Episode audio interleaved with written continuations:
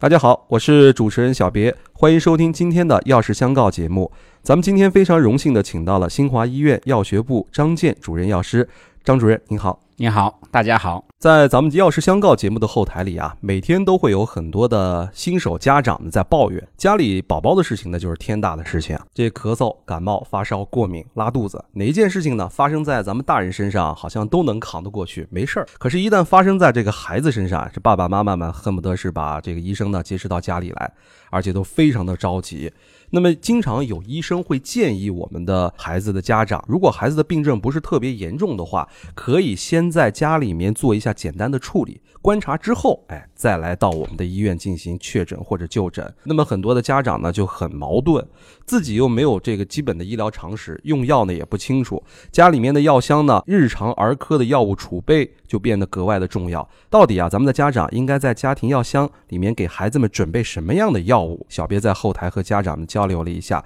发现啊，很多的家长给孩子储备的药物都是错误的。那么咱们今天就有请张健主任和咱们来一起聊一聊家有宝贝药箱必备的一些知识。那么家庭药箱呢，我相信大家都不陌生。小别小的时候呢，也是。啊，家里面会有一个药箱，但是那个药呢，现在想来，我的爸爸妈妈真是太坏了。为什么呢？他们的药物基本上是儿童和大人是不区分的，也就是成人的药物和儿童的药物根本不加以区分。我病了，我爸吃什么我就吃什么。现在看来肯定是错的。那么今天呢，咱们请张主任先给咱们介绍一下，单就说儿童的日常疾病的用药当中，应当有哪些药物？哎，需要准备什么？那咱们以这个功能来划分吧，这样方便一点。最经常见到的小宝宝或者是儿童啊，肯定就是发烧。那么这个退热药，咱们应该家长准备些什么呢？我们在日常的药学的门诊上呢，也发现很多家长对家庭药箱的品种储备呢，都做的不是特别好。嗯，有很多情况，比如讲这个有效期的情况、品种的情况。这里谈到儿童的这个退热药的主要呃作用或者是成分呢，我们知道主要的代表品种呢，以布洛芬啊。以对乙酰氨基酚为主的，比如讲我们常用的美林啊、泰诺林啊，还有这一类的退热药呢，在使用上很多家长都存在一个误区。那么小别就有一个疑惑啊，究竟该如何正确使用退热药？一般都认为是在发烧超过三十八度五到三十九度的时候才需要用这个退热药，而且服药时间呢要注意多喝水，避免发生脱水。那么还有一些就是复方的感冒药当中呢，同样含有对乙酰氨基酚的时候呢，家长呢也特别要注意，在服用了美林或者泰诺林的时候，也要注意一些复方感冒药，嗯，在联合用的时候，是不是会有重复用药的情况？哦，那么。家用的退热药当中呢，一般不建议使用超过三天以上，特别是在体温控制不理想的时候，应该及时到医院去确诊。哦，这就提醒了一些马大哈的这个家长了。像小别小的时候记忆犹新啊，爸爸说这个感冒一星期就好了啊，退烧一星期就好了，结果吃了一星期以后还不见好，结果爸爸就换了个药。现在我们张主任也说了啊，一定要注意，尤其对于一些布洛芬还有对乙酰基，可能我们在服用超过三天还不退烧的时候。就要考虑就诊了，不要再自己给自己做医生。那么您刚才还说到一个可能牵扯到一个重复用药的问题，是吗？重复用药的话，一般是什么样的情况会发生重复用药？或者说，就针对咱们退烧药来讲啊，成分是一样的，多吃了以后会发生什么样的症状呢？会对孩子有什么影响？大家知道呢，就是退热药呢，它针对性极强，而且起效非常快。在常规的我们的给药退热当中呢，就是能尽快的把体温降到正常水平，是主要的用药目的。尽快的降到正常水平，对对对，这样就是影响他机体的生长啊、发育啊，特别儿童的这个健康呢，受体温的影响是非常大。大的，那这里头重复用药的情况有几种呢？一个呢，就是在给药的时候呢不清楚，在体温高的时候呢该吃什么药，吃了以后呢两种相同成分的药物一起连用呢，它的降体温的效果非常快，而且呢维持时间不长。那这种情况呢，我觉得要请大家，特别是家长要观察孩子的状态。比如说是不是有嗜睡啊，萎靡是不是有哎精神状态不好啊，还有呢就是体温的过度的变化了，哦。这种连用呢，往往会容易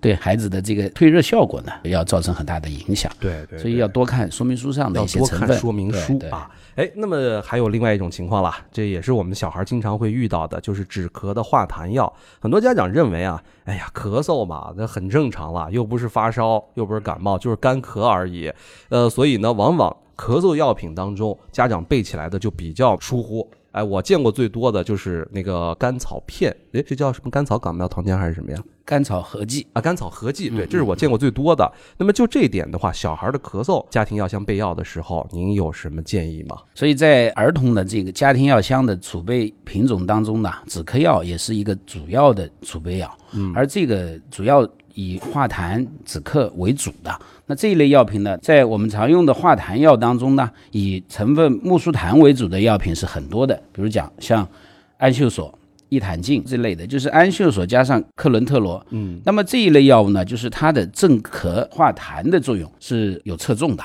比如讲，白天我们咳嗽比较多的，是影响到休息的，就不需正常的生活和工作的时候呢，不建议额外加用这种镇静的药。那么镇静的止咳药呢，它会通过中枢性抑制咳嗽的反射，来影响到它的有痰液的排出了。那这个时候，如果咳嗽非常严重的时候呢，要有一种化痰。稀释痰液的药物，那么木氏痰就呃缓解它的痰液，让它咳嗽排出痰液呢是非常有用的。对，啊，这是一个。第二个呢，就是说，在我们吃完药以后呢，要帮助小朋友呢，要拍一拍他的背部，拍拍背，拍拍啊，背部，然后让他的这个痰液呢，容易通过气道呢排出来。排出来呢，就是说从他的背面排是比较好的，而不是从背部啊，就是对的，拍对的，背，对的，对的，对的。还有呢，就是说我们看到就是连续的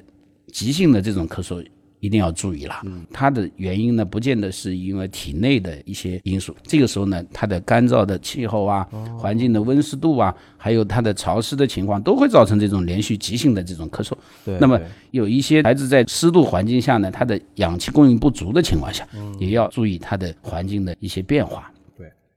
通过刚才张主任的介绍，就发现啊，这个止咳药啊，还不像咱们想象那么简单。哎，像万金油一样，一药打天下。我们小孩儿早晚服用的止咳药都是不一样的啊。而且呢，我们建议，如果是孩子咳中带痰的话，那么在吃完这个药以后，张主任也建议了，要拍一拍孩子背，帮他把痰去出来。所以你不要小看这个咳嗽，还有一种情况，千万要注意，很多家长在夜间啊，嗯发现孩子的咳嗽特别厉害，嗯，在白天的学习啊、工作啊，或者是在他日常的活动当中呢，咳嗽反而会减少。这种情况呢，因为经常也碰到一些家长打电话来问，那因为有时候孩子在睡觉的时候呢，他翻身啊，嗯，或者是着凉啦。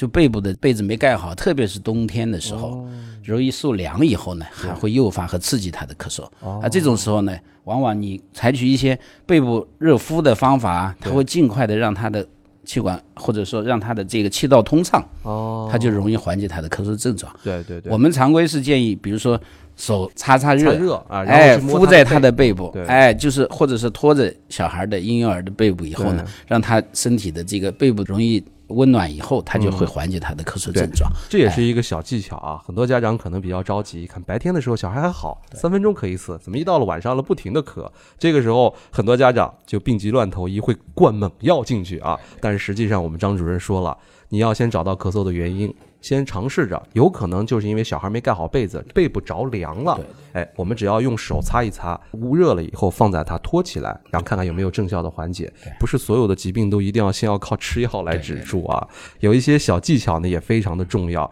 那我们还有见过的一种小儿的常见的疾病呢，就是腹泻了。就关于腹泻的药物上面，您有什么需要指导或者推荐的吗？大家知道，孩子呢，在除了发热、发烧和咳嗽以外呢，第三个比较常见的疾病就是它的消化系统疾病。消化系统。那腹泻就是儿童在生长发育当中都会遇到的，有一些呢就是腹泻是由于吃错东西吃坏了，对对吧？肠胃受到影响之后呢，这种细菌性引起的这种腹泻，那么我们看到这种时候呢，它肠道菌群失调以后，肠道菌群不平衡呢，也会造成一些习惯性的腹泻。那么我们一般在治疗这一类腹泻时，要分清它的病因。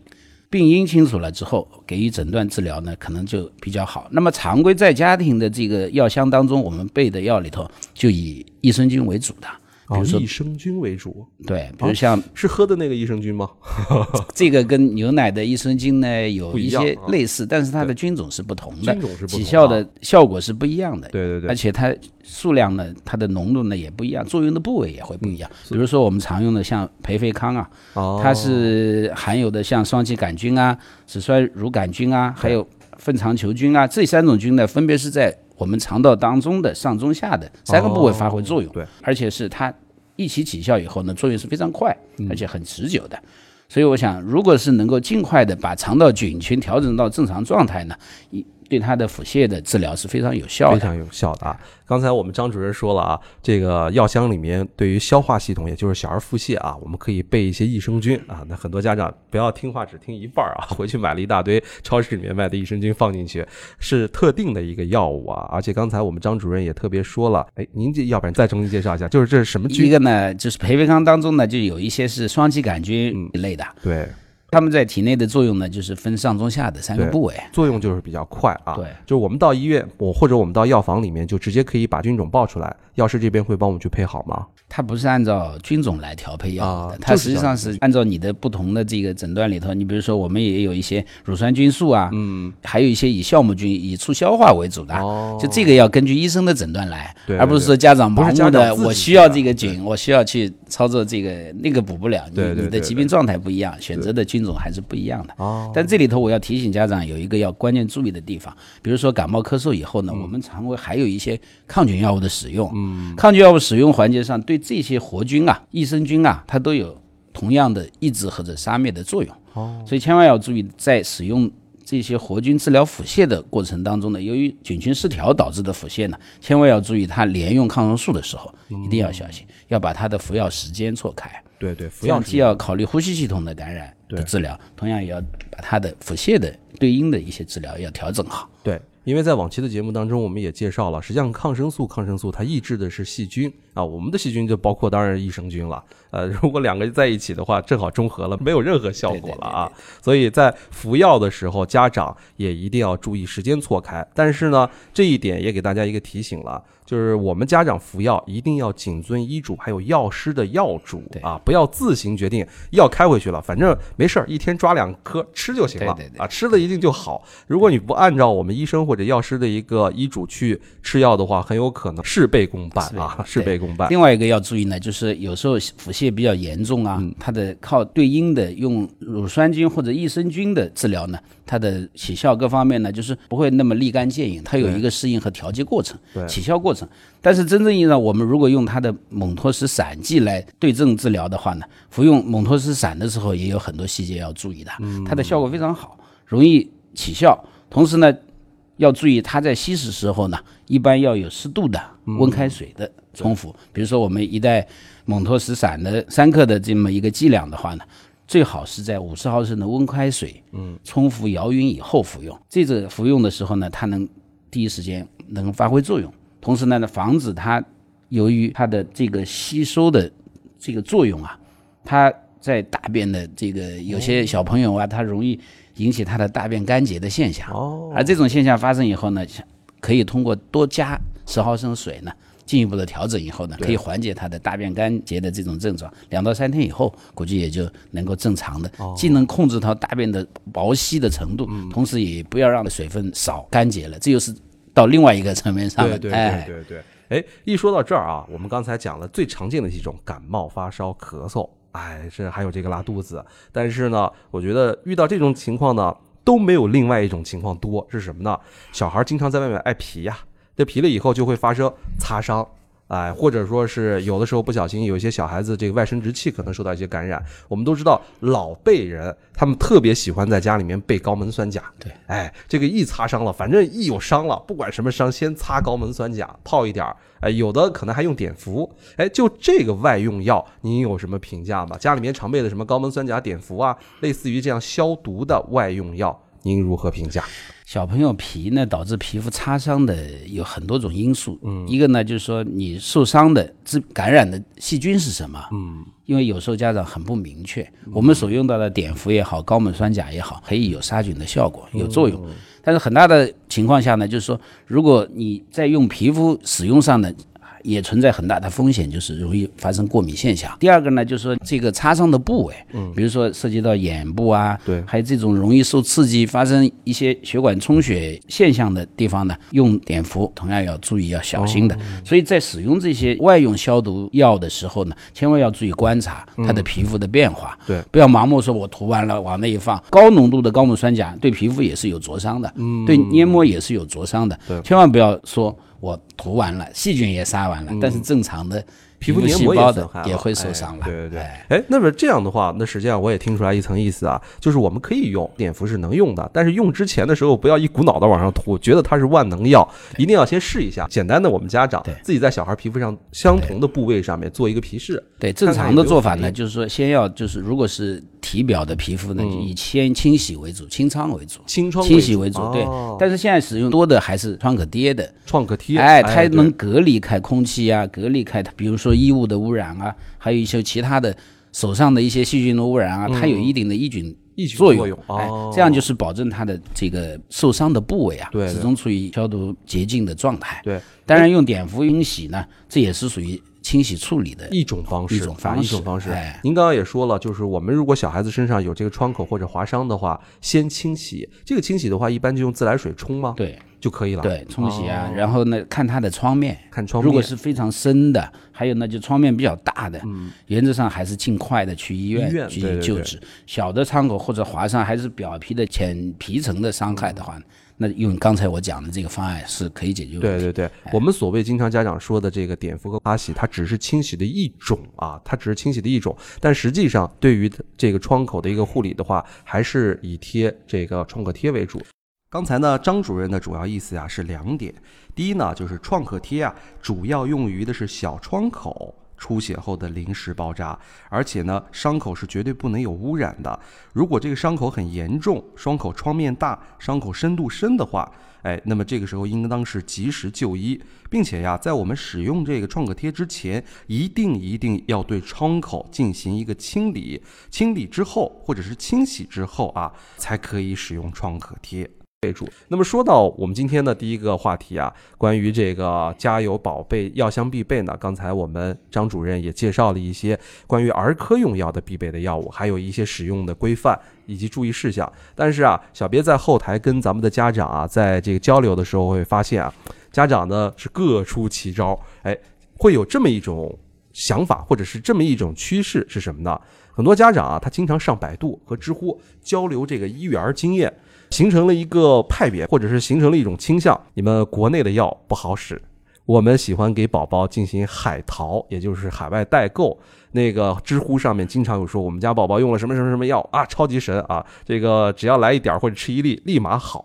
这种是在我们经常在百度和知乎上能见到的，而且这些药呢也都不便宜，非常的贵啊。似乎好像用海淘药物或者海外代购的药物呢，已经形成了一种潮流，也被很多新的八零后、九零后的家长呢所推崇。那么今天呢，我们就想特别聊一下这个所谓海外代购或者海淘的这些神药呢，到底能不能用，适不适合咱们国家的儿童去用？小别特别摘抄了几个这个点击率特别高的或者特别受推崇的药，一个就是儿童感冒止咳药，看啊，是感冒止咳消炎药，哎，它几项都包过了，基本上家里药箱就要放这一个就行了。它的名字叫做面包超人，产地是日本。哎，就这个药的话，我不知道咱们张主任有没有听过或者了解过。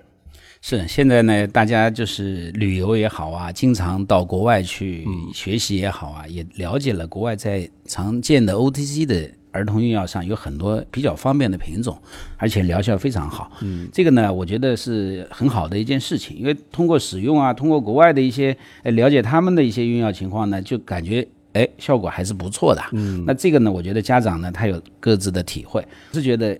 海淘的品种。在使用的时候，千万要注意。你现在到国内大的儿童医院所看的这些品种，所建议你使用的品种，用的同时呢，